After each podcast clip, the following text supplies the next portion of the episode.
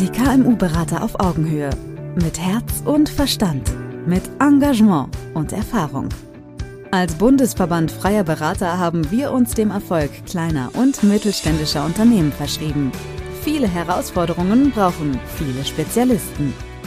Mit Branchen-Know-how und spezialisiertem Fachwissen bringen wir die Professionalisierung Ihres Unternehmens voran. Treffen Sie hier Ihre Berater, die am besten zu Ihnen und Ihren Herausforderungen passen. Die KMU-Berater auf Augenhöhe. Fachgruppe Digitalisierung IT. Wir sprechen mittelständisch. Ja, herzlich willkommen zur nächsten Folge unseres Nachfolge-Podcasts. Heute haben wir im Interview Christine Günther und wir haben natürlich wie immer ein spannendes Thema, nämlich jetzt geht es um die Zukunftsfähigkeit von Unternehmen in der Nachfolge. Also erstmal herzlich willkommen, Christine, im Podcast. Hallo, Uli. Und ich fange gleich mal mit der Frage an. Nachfolge und Zukunftsfähigkeit. Wo und wie im Nachfolgeprozess müssen wir denn über Zukunftsfähigkeit und Digitalisierung nachdenken? Ist das nicht eine völlig andere Party? Eigentlich ist das Thema Zukunftsfähigkeit für die Nachfolge die zentrale Party, würde ich mal fast behaupten. Also Digitalisierung muss ja nicht immer eine Rolle spielen. Also Digitalisierung wird ja häufig äh, im Zusammenhang gesehen mit Zukunftsfähigkeit.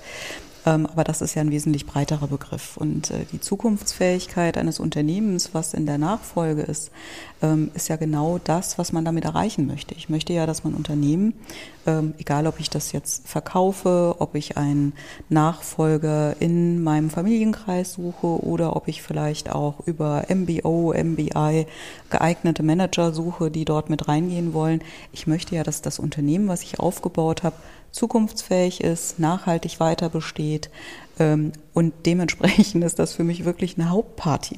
Die Frage ist halt, wie definiert man jetzt Zukunftsfähigkeit ähm, äh, im Beratungskontext, so das, was wir so tun. Also um was mhm. geht's denn da eigentlich? Ne? Also das ist ja erstmal ein, ein, schön, ein schöner Begriff, den kann man mal so in den Raum werfen und da wird wahrscheinlich jeder nicken, weil er sagt, na klar, zukunftsfähig muss das sein. Ja, wenn so, ich ne? jetzt mit anderen Beraterkollegen darüber rede, dass man erstmal ähm, die Zahlen haben wir jetzt nicht so die Zahlen der Vergangenheit analysieren und gucken, mhm. ähm, hat das Geld, hat das Unternehmen bis jetzt Geld verdient und so, dann ist das natürlich jetzt in meiner Sicht immer was, was der bisherige Übergeber, also der bisherige Inhaber geleistet hat, aber jetzt kommt ja eine neue Generation. Mhm. Und das, was letzt funktioniert hat, muss ja gar nicht für die Zukunft funktionieren. Deswegen ist es natürlich eine provokative Frage gewesen.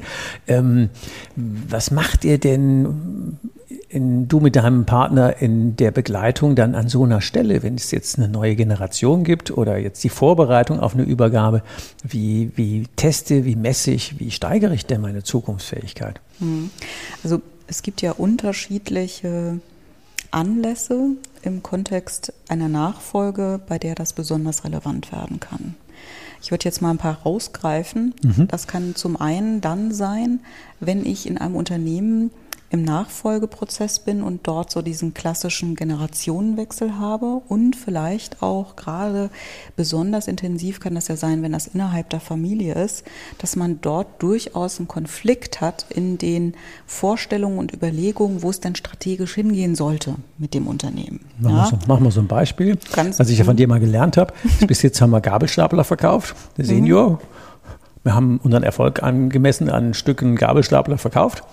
Und jetzt sagt der Junior, ja, müssen digitalisieren. Ich würde gern Services und äh, Leistungen rund ums Gabelstapeln verkaufen, aber die Gabelstapler würde ich gern verleihen und mich über ein anderes Bezahlsystem vergüten lassen.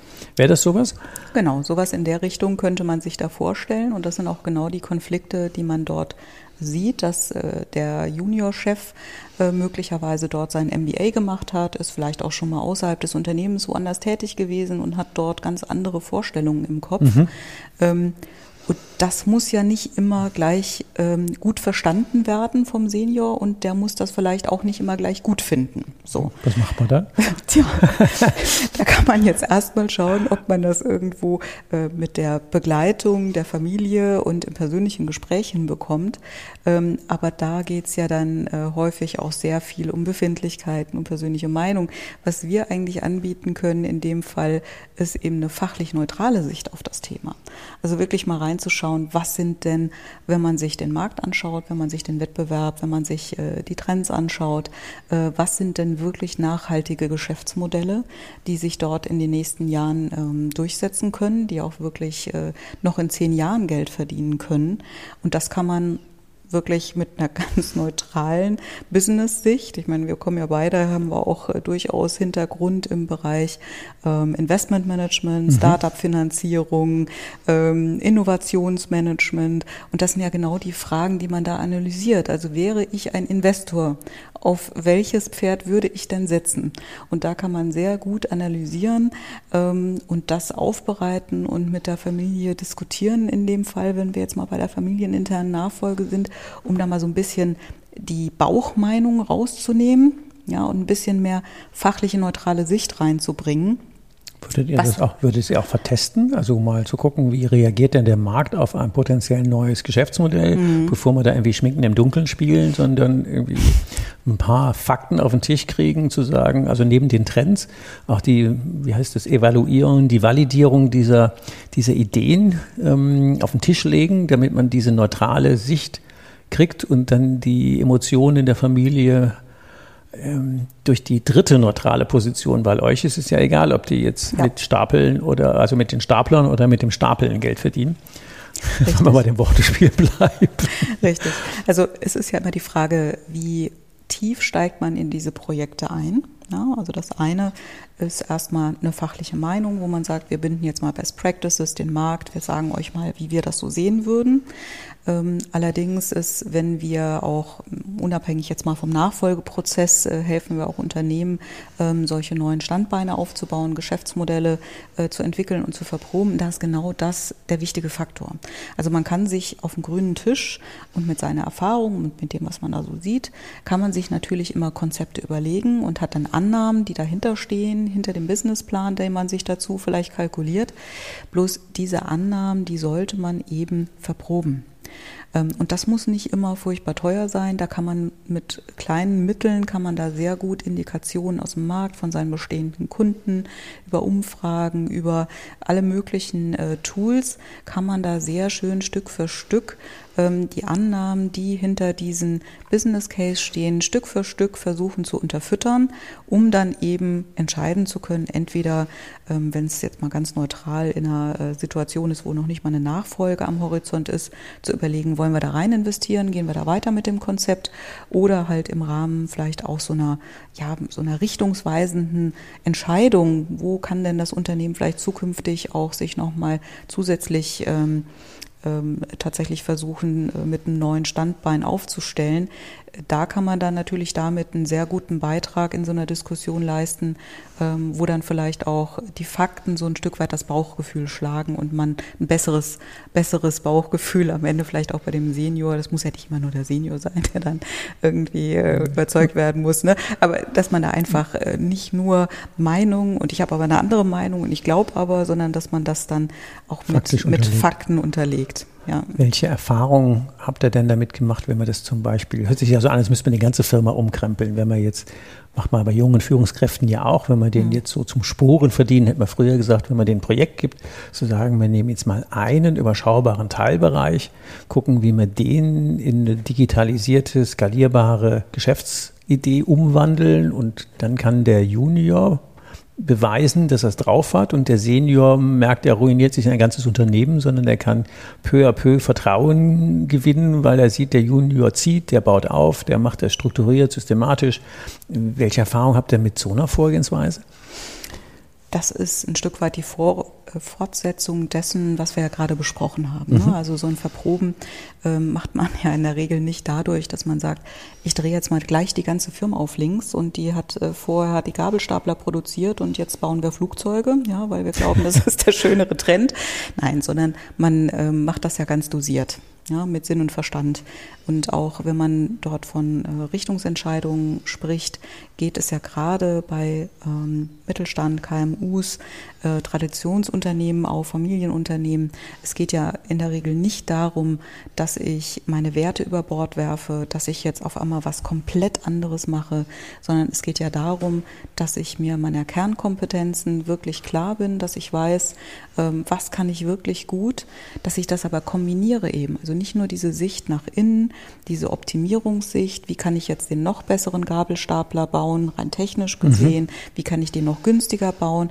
Das ist ja dieser Ansatz, wo ich eben das, was ich gut kann, immer weiter optimiere. Klassischer Und da sind Mittelstand. genau Mhm. klassischer Mittelstand, da sind auch alle super drin, Mhm. aber das ist genau so ein bisschen der Pferdefuß, den jetzt viele auch haben und wo wir eigentlich mit diesem Zukunftsfähigkeitsansatz auch kommen und sagen, ja, ähm, das ist bei vielen Unternehmen sehr lange gut gegangen, aber es gibt einfach immer mehr Veränderungen am Markt. Ähm, gut, Corona war jetzt ein Sondereffekt, den kann man auch nicht für alles ranziehen, aber das Guter hat sich, ne, das war ein Beschleuniger, aber das gab es ja vorher schon in ganz vielen Bereichen, dass äh, Branchen konvergieren, dass da einfach neue Player an den Markt kommen, dass auch die Digitalisierung viel verändert, auch in der, sag ich mal, Nutzersicht, ja, und da geht es nicht nur um B2C, da geht es auch im B2B-Bereich. Ähm, und da zu überlegen, habe ich denn wirklich eine aktive Sicht auch auf den Markt? Also was passiert da draußen? Und ähm, wie gehe ich da aktiv damit um und nutze das auch als Chance? Ähm, und da geht es eben nicht nur darum zu sagen, ja, ich mache das seit 40 Jahren, ich weiß, was die Kunden wollen. Da kann ich aus Erfahrung Mhm. sagen, nein, weißt du meistens nicht. Ähm, Sondern wenn man dann wirklich mal die Kunden fragt, ähm, kriegt man da häufig ganz erstaunliche Antworten. Andere. Und Mhm. das ist eben auch dieser Charme beim Testen, dass man wirklich mal das Kundenfeedback einsammelt, das Nutzerfeedback einsammelt. Ähm, ja, und, und diese Beidhändigkeit, das ist ja so ein Thema, was ja viel im Management-Jargon gerade diskutiert Diese wird. Ne? Ambidextrie, ja. Genau, Mhm. Ambidextrie, Beidhändigkeit. Bist du nur gut im Optimieren oder bist du eben auch gut darin, mal neue Themen auszubauen, zukunftsfähige Geschäftsmodelle jetzt zu etablieren, wo es dir gut geht in deinem Kerngeschäft? Also du hast irgendwie auch solides die- die Geschäft. finanzielle ne? Power haben. Hab die finanzielle Power, kann mal Dinge ausprobieren und kann die auch mit anderen Kennzahlen, mit anderen Anforderungen mal so ein bisschen züchten und groß werden lassen, damit ich dann eben in zehn Jahren, wenn mich vielleicht irgendwo ein Trend total erwischt, ähm, habe ich dann aber auch schon mein zweites Standbein wieder aufgebaut. Und so diese Ausrichtungen, die sind ja auch total relevant im Nachfolgeprozess, zum Beispiel wenn es darum geht, äh, eine Verkaufsreife zu erlangen. Ne? Also wenn ich ähm, beispielsweise ein Unternehmen habe, was jetzt ganz, ganz lange sehr gute Umsätze gemacht hat, ähm, einfach mit dem Verkauf zum Beispiel von ähm, äh, ja, Maschinen, ja, ähm, und die haben auch sehr gute Maschinen. Ich aber dann feststelle, dass eigentlich so ein klassischer Maschinenhersteller ähm, vielleicht nicht mehr so das ist, was so richtig gefragt ist am Markt, äh, dann kann man überlegen, warum ist das so? Und da gibt es einfach Trends, äh, die eben dann hingehen Richtung nicht nur IoT einfach zu erlauben, sondern ein Lösungsanbieter zu werden. Bin ich denn in der ganzen Wertschöpfungskette vertreten oder kriege ich von vorne und von hinten den Kostendruck, ja? Äh, und werde vielleicht irgendwann mal komplett rausgestrichen, mhm. ja, und wird einfach platt gemacht, ähm, sondern da zu überlegen, okay, was ist denn, wenn ich mich jetzt mal in die Position versetze, äh, in zehn Jahren, funktioniert da mein Geschäftsmodell noch? Und das sind ja die Fragen, die Investoren stellen. Also wenn ich mein Geschäft verkaufe, ähm, kannst du ja unterschiedliche Ansätze fahren. Also entweder ist das Mhm. etwas, was jetzt äh, jemanden so als kleinen Baustein ergänzt, und er sagt, ach Mensch, das wollte ich ja schon immer mal mit dazu machen, dann ist das ein guter Fix. Aber wenn du als äh, Unternehmen einfach für dich attraktiv sein möchtest, dann musst du natürlich dem Investor auch darstellen, äh, dass sich das wirklich lohnt. Und da haben die ganz knallharte äh, Kennzahlen. Ja, wenn ich da an klassischen PE denke, der sowas, also Private Equity, der sich sowas kauft, äh, der guckt da natürlich sehr drauf. Äh, ja, stimmen die Kennzahlen, aber auch stimmen die Kennzahlen in fünf Jahren noch. Also was bewegt sich denn da am Markt? Wie sieht denn die Konkurrenz Mhm. aus? Und so weiter und so fort. Auf den Punkt. Jetzt könnte man natürlich ähm, ja, zwei, drei Fragen aufwerfen, die mir schon durch den Kopf gehen. Die eine wäre, ähm, ist es dann, wenn ein Private Equity Investor käme, ist es denn so viel anders, wie wenn der Junior übernehme? Und die zweite Frage, die ja eigentlich sich selber damit auch beantwortet, wann wäre denn in so einem Nachfolgeprozess der richtige Zeitpunkt für mit solchen Überlegungen zu beginnen? Ähm, der Zeitpunkt, der ist natürlich am besten so früh wie möglich. Ähm, meist ist es eigentlich so, je mehr getan werden müsste, desto früher muss man anfangen, aber desto später ist meistens die Einsicht da, dass man was tun müsste. Aber um deine erste Frage zu beantworten, eigentlich das Grundprinzip ist, ähm, ist das gleiche. Ja, also auch der Junior, der möchte ja ein Unternehmen übernehmen, was Zukunft, ähm, was hat. Zukunft hat, ja, und wo er auch sagt, da haben die äh, Angestellten auch in zehn Jahren noch einen Job und ich habe einen äh, Ertrag, äh, einen guten Ertrag und ein Einkommen und ich weiß, wo es lang geht. Insofern sind die Anforderungen, auch wenn ich zum Beispiel ein neues Management extern mir reinhole, ich möchte attraktiv sein für jemanden. Warum sollte sich jemand ins Unternehmen einkaufen, ähm, wenn das im Endeffekt ein Auslaufmodell ist, um ja, es mal hart in, zu sagen. Inklusive auch der passenden Mitarbeitenden, ja. die wir natürlich attraktiver anziehen, wenn wir auch attraktive Geschäftsmodelle haben, die möglicherweise nicht von äh, Wegrationalisierung bedroht sind, sondern die einfach einen Boom in der Zukunft haben. Ja. Also ich meine, es gibt ja auch ganz ähm, einfache Beispiele. Jetzt eins aus dem Softwarebereich, da kann man jetzt sagen, ja, das ist immer ein bisschen anders, aber stimmt eigentlich auch nicht. Ähm, das war eben auch ein Unternehmen im Bereich Software. Die haben ganz normal Lizenzen verkauft und wollten eben ihr Unternehmen veräußern. Ähm, und zu dem Zeitpunkt äh, ist aber einfach dieser ganze Trend Software as a Service äh, schon ganz klar äh, das gewesen, worauf Investoren gucken, weil du da viel bessere Erträge hast. Es ist einfach viel attraktiver. So, viel skalierbarer, ist viel attraktiver. Und dort war eben auch ähm, der Prozess, dass man gesagt hat, Mensch, wir verproben das jetzt mal, ähm, indem wir eure bestehenden Kunden auch mal anfragen und Neukunden direkt fragen, ob sie auch mit dem neuen ähm, Bezahlmodell einverstanden wären, dass wir das äh, hosten. Also wir haben geguckt, können wir es technisch klären, mhm. äh, das erstmal so aufgesetzt, haben dann verprobt mit Kunden, würden die auch den anderen Weg mitgehen. Und nachdem wir dann diverse LOIs eingesammelt hatten, technisch geklärt hatten, könnten wir, haben wir dann einfach mal eine Businessplanung gemacht, rückwärts nach dem Motto, wie würde denn eigentlich der Ertrag ausgesehen haben, hätten wir von vornherein ein Software-Service-Modell gehabt, statt ein Lizenzmodell. Ja, gute, ja, gute Simulation. Ähm, mhm. um dann halt festzustellen, hey, das würde schlicht und ergreifend viel schicker aussehen. Und das dann in die Zukunft projiziert, ähm, hat dann einfach mit äh, dem Gesamtpaket ein sehr attraktives ähm, Unternehmen dargestellt, was dann auch ganz wunderbar funktioniert hat, dass das Multiple schlicht und ergreifend äh, fast verdoppelt wurde. Also Multiple ist ja das, wo man sagt, äh, wenn man jetzt Ertrag mal ne, X, ja. Genau, mhm. Ertrag mal X, ja. Da würde sich ja für den Junior die Frage aufwerfen, eigentlich hätte ich ja nur für das alte Geschäftsmodell zahlen müssen, weil das ist ja der Bestand, den ich übernehme. Jetzt zahle ich ja doppelt.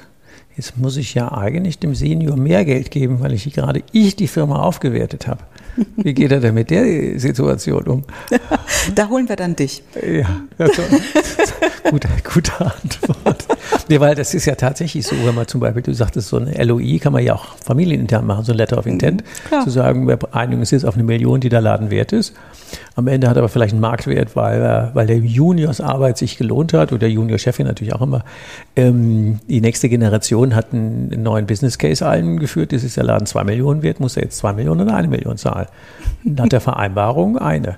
Also das ist einfach nur, um dann nochmal das Konfliktpotenzial klar zu machen, das, äh, was auch in den anderen Podcasts klar war. Wir müssen sehr offen, sehr transparent, ja. äh, sehr frühzeitig die Prozesse auf den Punkt bringen, zumindest mal andenken, damit die auf dem Weg sind. Dein Antrieb. Ähm, mit Blick auf die Zeit.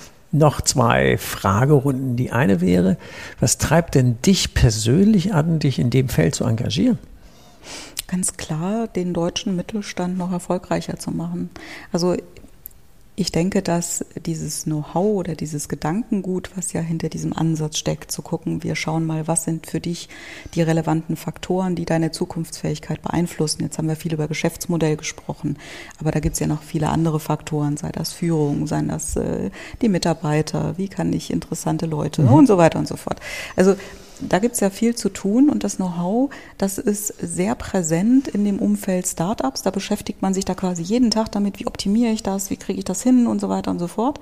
Bei Corporates ist das auch irgendwo in vielen Prozessen abgebildet und ich glaube, im Mittelstand haben wir einfach diese Beidhändigkeit manchmal nicht so stark vertreten. Also da ist man sehr gut im Bestehenden äh, und jetzt ist immer mehr der Anspruch auch eben dieses Neue, ne? diese Beidhändigkeit. Das ist ein Spagat, ja. So. Mhm. Und das ist eine totale, totaler Spagat und mit dem Know-how, was wir da einfach über viele Jahre ähm, eben im Investmentsektor, im Startup-Sektor, aber auch im Corporate-Sektor gesammelt haben, finde ich es total gut, den Mittelstand mit diesem Know-how zu unterstützen, damit die eben davon profitieren können, dass sie den Generationenwechsel jetzt schaffen, dass es auch diese erfolgreichen Unternehmen erfolgreich in die nächste Generation schaffen. Denn das wäre ein großer Verlust, wenn wir dort ähm, zu viele Unternehmen eben auf der Strecke lassen würden. Ja. Mhm, absolut kann ich nur zustimmen, auch aus eigener Erfahrung. Drei Praxistipps.